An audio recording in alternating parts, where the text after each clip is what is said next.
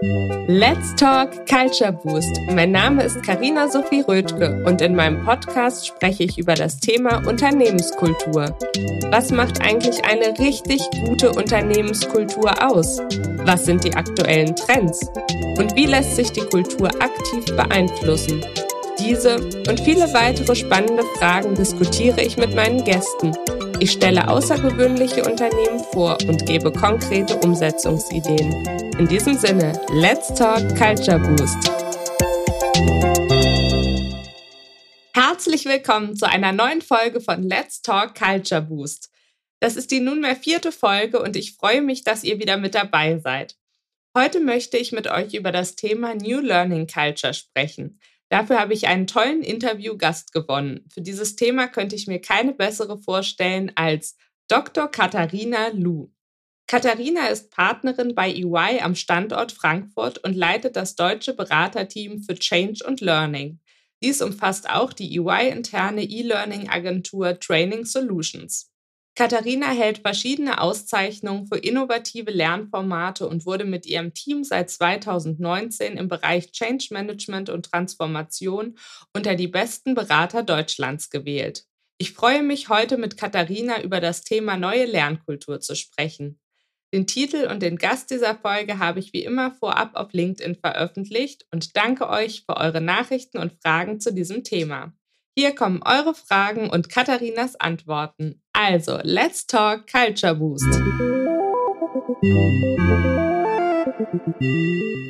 Jetzt kommt Werbung.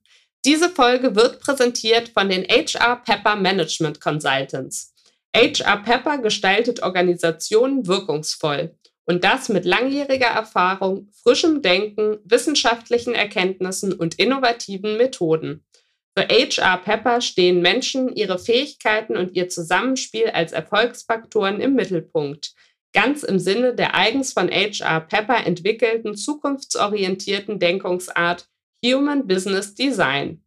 Die Berliner Unternehmensberatung arbeitet und forscht unter anderem in den Leitthemen Shape Organization and Culture, Transform HR and People Experience und Enable Development and Leadership. Vom digitalen Coaching bis zum Human Business Design. Innovative Methoden aus der Beratungswelt von HR Pepper, bei dem das Vorgehen immer von einer Prise Pepper-Style geprägt ist. Alle Informationen findet ihr unter www.hrpepper.de. Werbung Ende.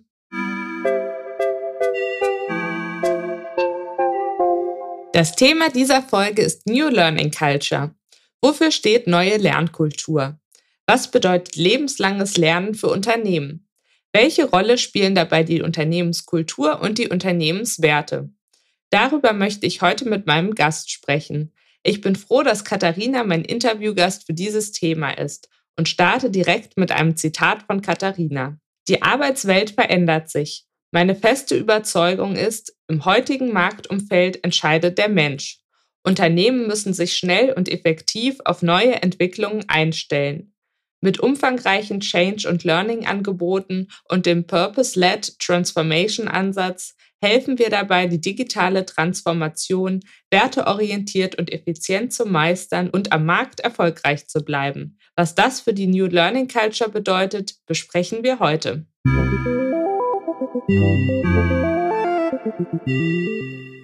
Liebe Katharina, vielen Dank für deine Zusage und herzlich willkommen bei Let's Talk Culture Boost. Hallo Karina. Hallo Katharina, ich habe dich und dein Thema ja gerade schon kurz vorgestellt, aber ich würde dich noch mal bitten, dass du mit deinen Worten beschreibst, was dich mit dem Thema Lernen verbindet. Also, wie hast du dieses Thema für dich entdeckt und was begeistert dich so daran?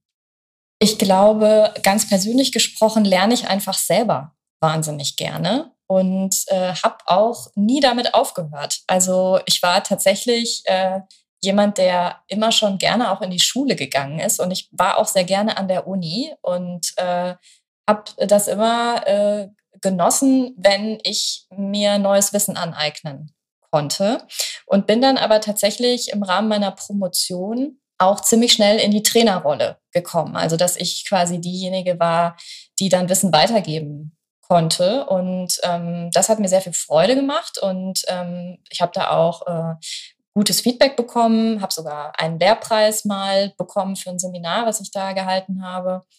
Und ähm, ja, das hat mich dann irgendwie in meinen Berateralltag begleitet. Und ja, jetzt ist so eine Dualität entstanden. Also ich lerne selber nach wie vor sehr gerne für mich weiter. Ich unterrichte auch gerne weiter, aber mittlerweile berate ich eben mit meinem Team auch im Bereich Lernen.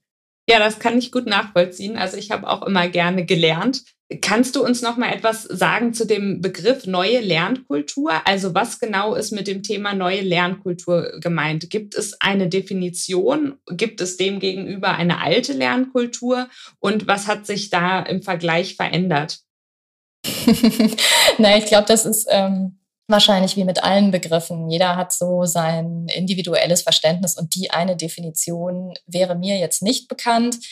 Ähm, ich würde das so ausdeuten, dass das alte Lernen wahrscheinlich das Lernen ist, wie wir es auch tatsächlich noch aus der Schule kennen und wie es auch leider, muss ich sagen, äh, noch oft gelebt wird, nämlich diese Frontalbeschallung. Ne? Also vorne steht einer oder eine und die äh, oder der weiß äh, vermeintlich mehr und ähm, versucht das dann durch das Runtererzählen weiterzugeben.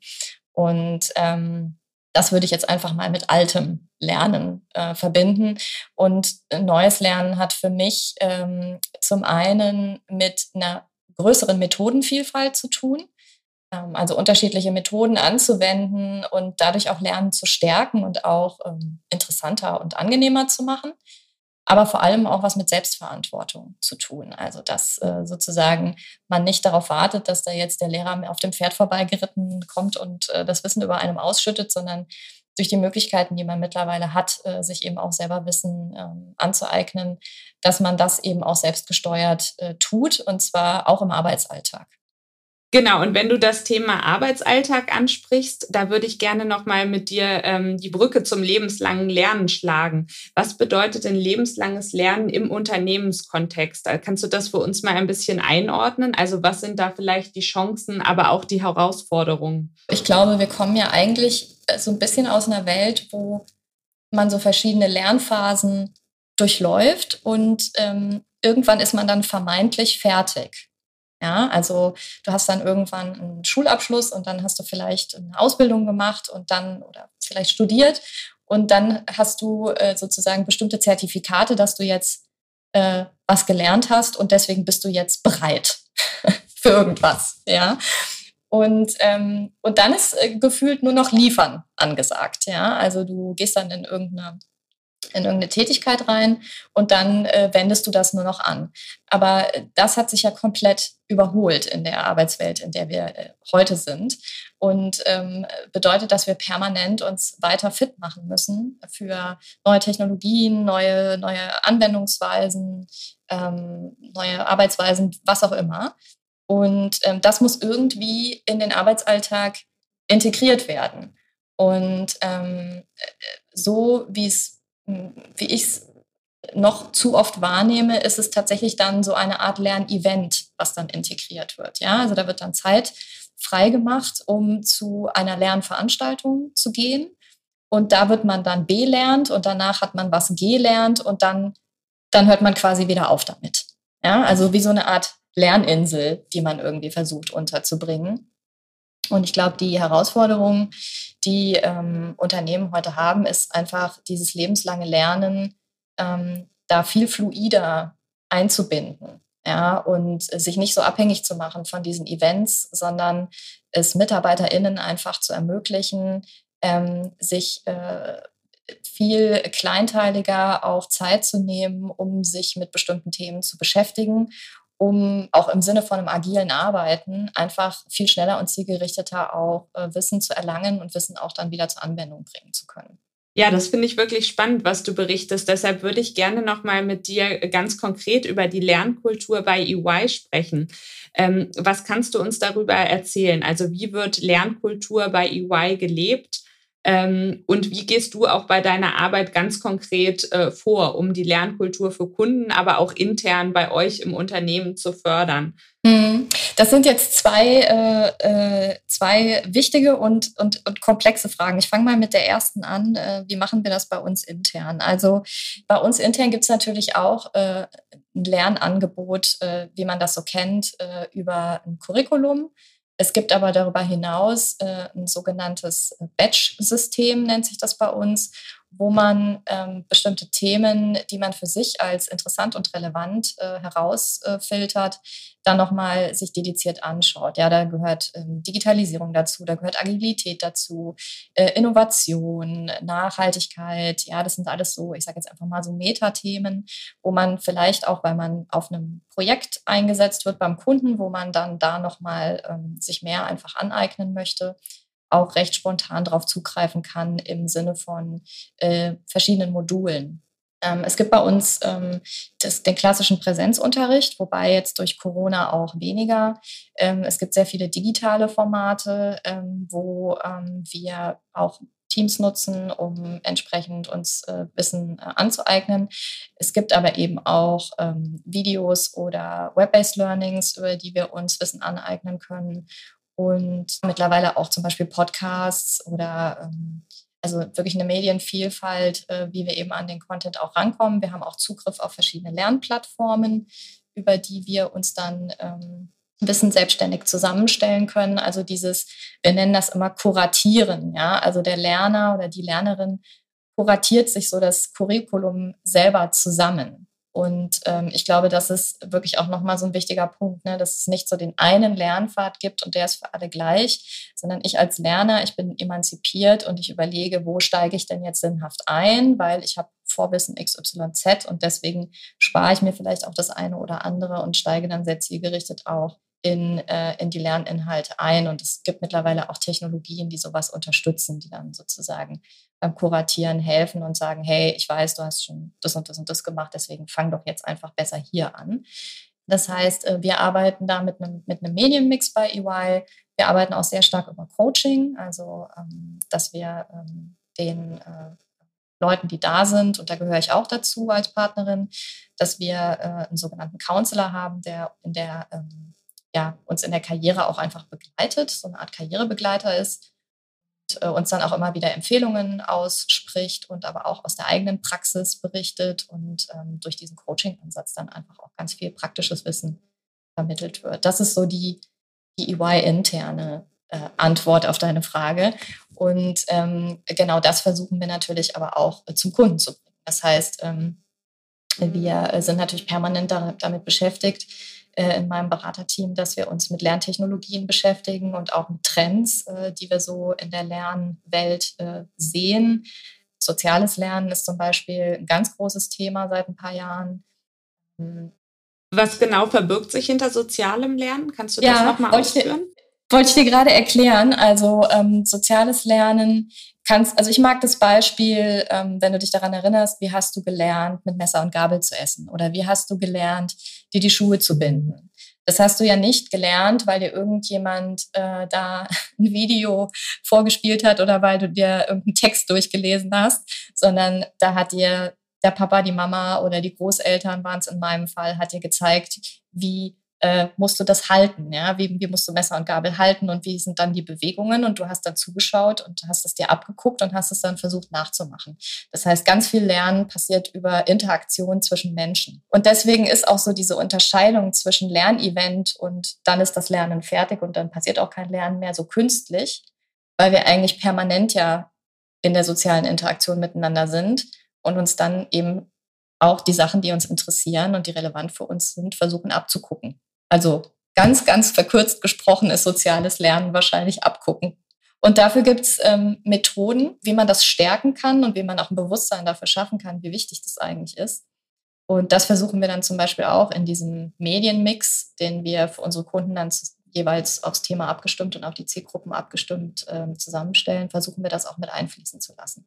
Also ich habe ja ein Eingangszitat von dir vorgelesen, in dem es um den Purpose-led Transformation Ansatz geht. Kannst du das nochmal einordnen, was das für den Bereich Lernkultur bedeutet? Ja, das ist tatsächlich äh, alles andere als trivial. Also ähm, wir sind natürlich sehr viel interessierter und engagierter beim Lernen dabei, wenn wir die Relevanz äh, für uns erkannt haben. Also wenn du mich jetzt in eine, Schu in eine Schulung schickst ähm, für irgendwelche, weiß ich nicht, steuerrelevanten Themen, dann ist das, entspricht das nicht unbedingt meinem Purpose, weil das ist von meiner täglichen Arbeit und von meinem Interessensgebiet einfach wahnsinnig weit weg. Und dann äh, ist der Lernerfolg wahrscheinlich nicht unbedingt so gut, wie wenn ich jetzt in ein Training geschickt werde zu bestimmten Kommunikationsmethoden oder Veränderungsmechanismen, weil ich da einen direkten Bezug zu mir selber, zu meinen Interessen, zu dem, was mich motiviert und das, was ich auch täglich brauche in meiner, in meiner Tätigkeit, direkt sehen kann.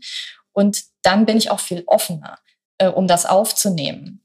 Denn beim Lernen geht es ja nicht darum, dass du einfach äh, ich sage immer, äh, Content-Dumping machst. Also du sollst ja nicht einfach äh, so tun, als könntest du meinen Kopf öffnen und dann einfach da irgendwas reinpressen und dann machst du den wieder zu, sondern ich muss ja von mir selber aus die Bereitschaft haben, dass ich das aufnehmen möchte, worum es da gerade geht.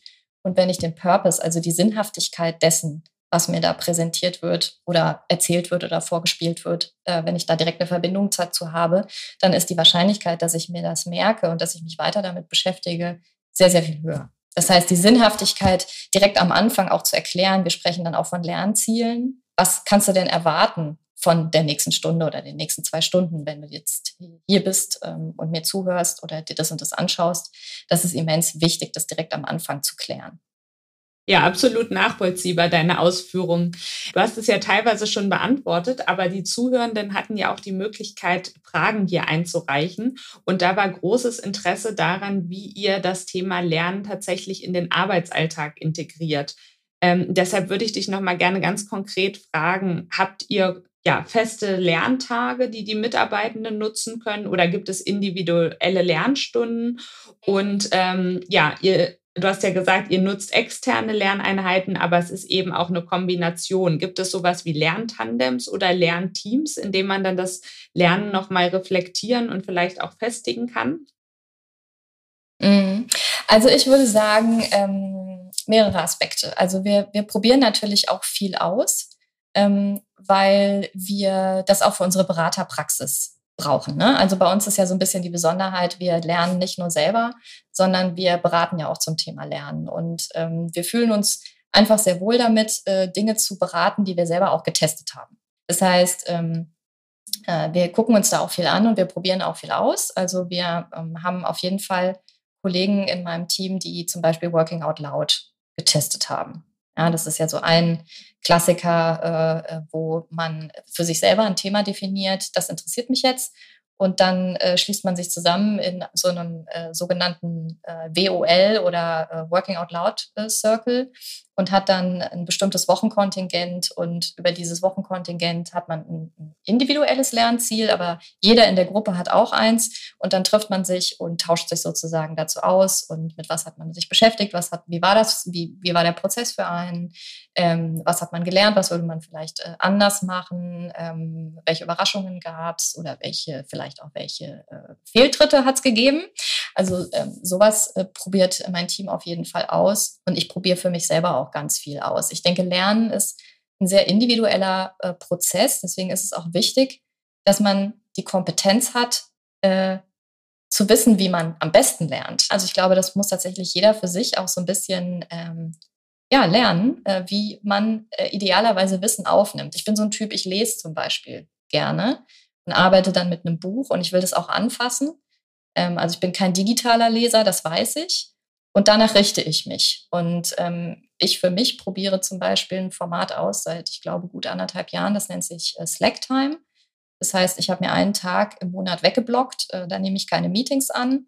Mittlerweile verlasse ich tatsächlich auch bewusst äh, das Büro und ähm, setze mich dann einfach irgendwo einen Tag hin mit einem Thema, mit einem Buch, mit bestimmten Inhalten, mit denen ich mich an diesem Tag beschäftigen möchte und gehe das durch und überlege mir dann im Laufe des Tages, was davon kann ich meinem Team weitergeben und ähm, suche dann nach Möglichkeiten, das, was ich gelernt habe, dann auch in meinem Team zu, zu teilen und zu streuen. Es gibt natürlich bei uns auf jeden Fall auch klassische Trainings, ne, habe ich ja vorhin schon gesagt, wo du dich anmeldest und dann einfach teilnimmst. Aber ich äh, versuche tatsächlich an der Stelle auch Vorbild zu sein und ermutige auch meine, meine KollegInnen ähm, dazu, diese Slack-Time bei sich einfach in dem Maße, in dem es in, den, in die Woche reinpasst, auch für sich auszuprobieren. Und ich weiß, dass manche das auch mittlerweile tun. Ja, und ähm, das übergeordnete Thema dieses Podcasts ist ja Unternehmenskultur. Deshalb würde ich gerne nochmal auf diesen Aspekt eingehen. Also wie muss denn eine Unternehmenskultur aussehen, um eine New Work Culture zu erreichen? Also gibt es Aspekte, die optimalerweise vorliegen müssen? Gibt es vielleicht Faktoren, die hinderlich wären? Wie muss so eine Unternehmenskultur aussehen? Ähm, das ist jetzt natürlich eine sehr breite Frage und ich glaube, man muss dann zunächst immer erstmal schauen, wo setzt man denn da auf? Ja, also wo, wo startet man denn? Und ähm, ich glaube, mit am wichtigsten ist natürlich die Bereitschaft dazu, ähm, sich auf äh, das Thema einzulassen, äh, die Bereitschaft, Dinge auszuprobieren, und aber auch die ähm, Bereitschaft zu haben, Dinge auch wieder zu verwerfen, wenn man merkt, das passt vielleicht jetzt doch nicht so gut zu diesem Unternehmen. Also so dieses, äh, dieses Ausprobieren, dieses Testen, dieses Pilotieren, was letzten Endes aus dem agilen Arbeiten kommt und sich dann auch eingestehen zu können, das war jetzt noch nicht ganz der richtige Weg. Das ist, glaube ich, so von der Grundeinstellung her auf jeden Fall sehr förderlich. Und ähm, ich denke, dass es auch sehr wichtig ist. Es zeigt auch die Praxis, dass man Vorbilder hat. Also man muss äh, eine Gruppe von Leuten definieren, die auch sichtbar ist und regelmäßig sichtbar gemacht wird, die einfach das auch macht und darüber redet und das promotet und ähm, sich positiv darüber ausspricht und dann versucht, andere damit sozusagen, also andere dafür zu begeistern. Ja, das sind so zwei Elemente, die, ähm, die auf jeden Fall förderlich sind. Und dann, du hattest Purpose vorhin ja selber angesprochen, eben auch die Sinnhaftigkeit direkt mit zu kommunizieren und auch zu sagen, warum machen wir das überhaupt? Also was, was für einen Zweck verfolgen wir denn eigentlich mit dieser Veränderung? Und ähm, ja, das sind ein paar Elemente, die da auf jeden Fall positiv einwirken können. Ja, und wenn wir jetzt nochmal auf EY zurückkommen, ähm, gibt es denn Unternehmenswerte, die dich bei dieser Arbeit äh, auf dem Weg zur New Learning Culture konkret leiten oder die dich beeinflussen? Habe ich jetzt ehrlich gesagt so noch nicht drüber nachgedacht, wenn ich ehrlich bin. Aber wir leben natürlich in einer in einem Unternehmen und, oder wir arbeiten in einem Unternehmen, in dem das ganze Thema Wissen teilen und Netzwerken und Austausch und Teaming extrem wichtig ist und jeden Tag passiert. Und es bringt überhaupt nichts, wenn da jemand ein Kopfmonopol hat. Das kann als Startpunkt Sinn machen, ja, dass, dass wir eine Person auf irgendwas trainieren, aber wir schauen dann eben immer, dass wir sehr, sehr schnell das auch in die breite in die breite Masse im Team bringen. Dafür haben wir verschiedene Formate, ähm, äh, wie wir das äh, machen können, die wir, die, wir, die wir regelmäßig nutzen, sodass wir eigentlich aktiv versuchen zu vermeiden, Kopfmonopole entstehen zu lassen. Ja, super. Und ähm, das Ziel dieses Podcasts ist ja auch immer, den Zuhörenden noch konkrete Handlungsempfehlungen mit auf den Weg zu geben. Deshalb würde ich dich gerne äh, nochmal fragen, hast du konkrete Handlungsempfehlungen für die Unternehmen, die ihre Lernkultur verändern oder natürlich auch verbessern möchten? Ja, also im Prinzip ein paar Sachen habe ich ja schon gesagt. Ne? Also ähm, mit gutem Vorbild vorangehen, darüber sprechen, äh, die Relevanz erklären und die Bereitschaft haben, einfach Dinge auszuprobieren. Also wirklich äh, auch an der Fehlerkultur zu arbeiten und halt nicht direkt den Kopf in den Sand zu stecken, wenn man halt merkt, ach ja, okay, wir haben jetzt Working Out Loud getestet, aber es war jetzt irgendwie nicht so das Richtige für uns. Wir kommen besser klar mit ähm, QA-Formaten zum Beispiel oder irgendwas anderem. Also das äh, da einfach auch so ein bisschen mitzuatmen und zu sagen, ja, das war jetzt einfach noch nicht perfekt, aber wir, wir lernen ja auch was übers Lernen gerade. Ja, Fehlerkultur ist ein wichtiger Punkt und dazu ist tatsächlich auch eine eigene Podcast-Folge geplant. Gut, dass du das mit ansprichst. Und ich würde gerne nochmal den Blick in die Zukunft wagen. Also wie wird sich denn arbeitsbezogenes Lernen künftig weiterentwickeln? Wie sieht die Zukunft des Lernens aus und was sind die Trends, die du am Horizont auf uns zukommen siehst?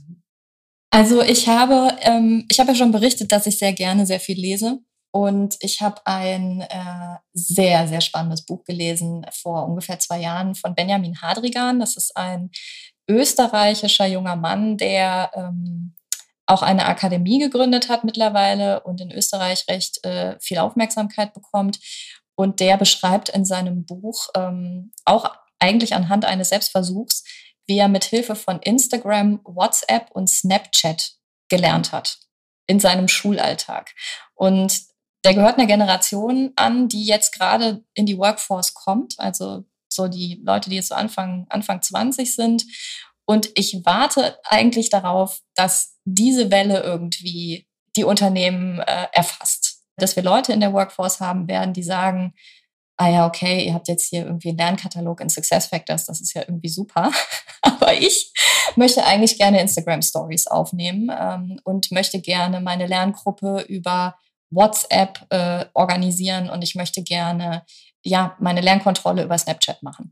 Und dann äh, das wird ein richtig spannender Moment, weil darauf sind die Unternehmen in keinster Weise vorbereitet und äh, auch EY übrigens nicht. Und ich glaube aber, dass diese, hm, diese Heterogenität, die da entsteht in der Workforce mit den vielen verschiedenen Generationen und den neuen Technologien, mit denen diese Leute einfach, diese jungen Leute einfach aufgewachsen sind, dass dieser Bedarf einfach wegzukommen von diesem rigiden, strukturierten, vorgefertigten äh, Lern, äh, dieser strukturierten Lernaufbereitung, dass man sich davon immer mehr lösen muss, weil der Inhalt sich auch viel schneller überlebt und einfach Formate braucht, die diese Schnelllebigkeit auch unterstützen. Und das wird eine große Herausforderung werden für Unternehmen. Und auch das finde ich super cool, dass du es ansprichst, denn es ist auch eine Podcast-Folge zum Thema Generationsmanagement und Kultur geplant. Also da schließt sich der Kreis wieder. Das ja, finde ich wirklich und ich klasse. Kann, ich kann dir an der Stelle auch noch verraten, dass wir ähm, eine Studie gemacht haben vor, ich glaube, zwei Jahren zum Thema Fehlerkultur und die wird gerade nochmal abgedatet. Also vielleicht auch für dich ganz spannend oder auch für die Zuhörer. Ähm, also fanden wir wahnsinnig spannend. Ähm, da kommt noch was von uns zum Thema Fehlerkultur. Ja, super. Äh, keep me posted. Ich freue mich auf die Ergebnisse. Also herzlichen Dank. Ähm, wir haben heute erfahren, was genau es mit der neuen Lernkultur auf sich hat, was lebenslanges Lernen im Unternehmenskontext bedeutet und wie das Thema Lernen bei EY in den Arbeitsalltag integriert ist. Vielen Dank dafür, Katharina. Ähm, das waren spannende Einblicke und wie immer zum Abschluss einer Folge ein passendes Zitat von meinem Lieblingsökonomen Peter Drucker. Knowledge has to be improved, challenged or increased constantly, or it vanishes.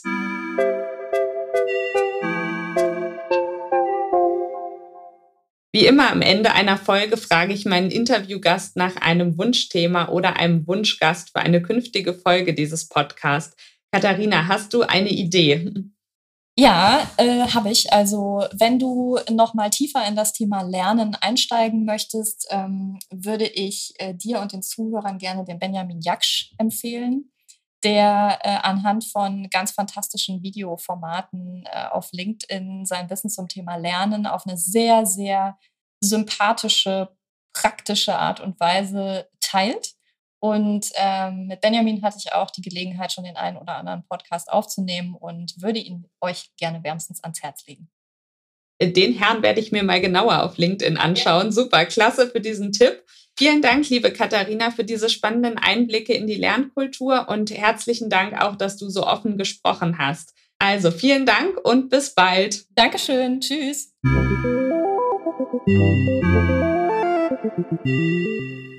Das war sie, die vierte Folge von Let's Talk Culture Boost zum Thema New Learning Culture mit meinem Gast Dr. Katharina Lu. Ich hoffe, die Folge hat euch gefallen und euch interessante Einblicke gewährt.